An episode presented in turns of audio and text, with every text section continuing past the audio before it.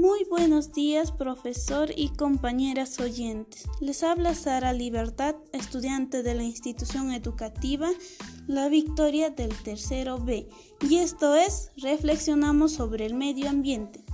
En esta oportunidad les hablaré sobre los contaminantes del aire, cómo se encuentra la calidad del aire en el Perú, cuáles son las consecuencias y cómo podemos contrarrestarla. En primer lugar, los contaminantes son cualquier sustancia o elemento que no pertenece a la naturaleza.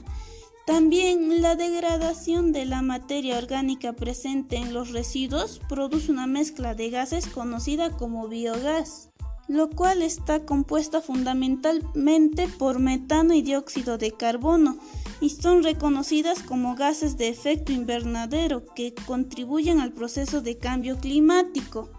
Además, según el reporte de calidad de aire 2019 en Sudamérica y Caribe, el Perú es el país más contaminado y se encuentra en el rango moderado con 23,3. Aquí es donde debemos darnos cuenta cuánta basura generamos en nuestro hogar y si queremos saber cuánta basura genera nuestra familia, lo que podemos es hacer esto. Primero, sumemos la cantidad de basura por familia por día. Segundo, dividamos la suma entre la cantidad de días. Y una vez que tengamos nuestro resultado, dividamos el resultado entre la cantidad de integrantes de la familia. Así sabremos cuánta basura estamos generando en nuestro hogar para poder disminuirla. Otras causas que provocan la contaminación son la quema de bosques que puede ser provocada de manera natural o también humana. Las actividades domésticas donde las personas usan la cocina leña para preparar sus alimentos y en otros casos queman los residuos de su hogar. La emisión de gases tóxicos de parte de las fábricas al elaborar un producto, los medios de transporte que utilizamos para trasladarnos de un lugar a otro, los contaminantes naturales como el volcán, y como consecuencia tenemos el calentamiento global, pero no solo eso, las enfermedades del pulmón, como la enfermedad del pulmón obstructivas crónicas, el cáncer al pulmón, la, neumonía, incluso la muerte. A causa de la quema de basura y los humos, se reduce la visibilidad, el polvo que levanta el viento en los periodos secos transportan a otros lugares microorganismos nocivos que producen infecciones respiratorias e irritaciones nasales. Además de las molestias que dan los olores pestilentes de la basura.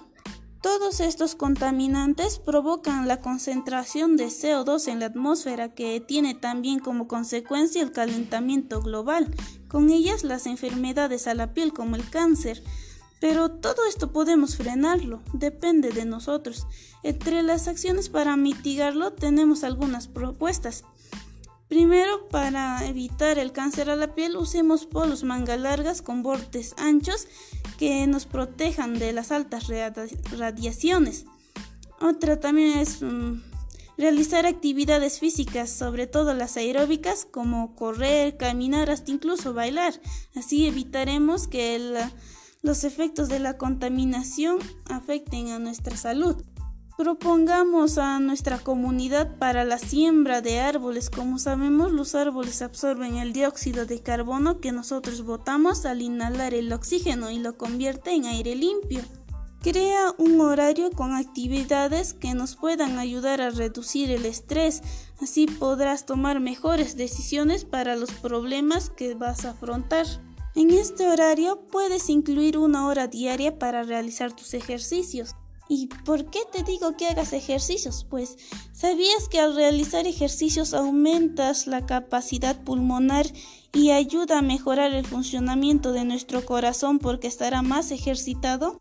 Y por última propuesta, disminuir la cantidad de residuos sólidos que producimos en casa. ¿Cómo? Pues elaborando un compostaje doméstico, reduciendo el uso de productos desechables, separando y reciclando, evitando comprar bolsas plásticas. Con todo lo mencionado, espero que te haya gustado mi podcast.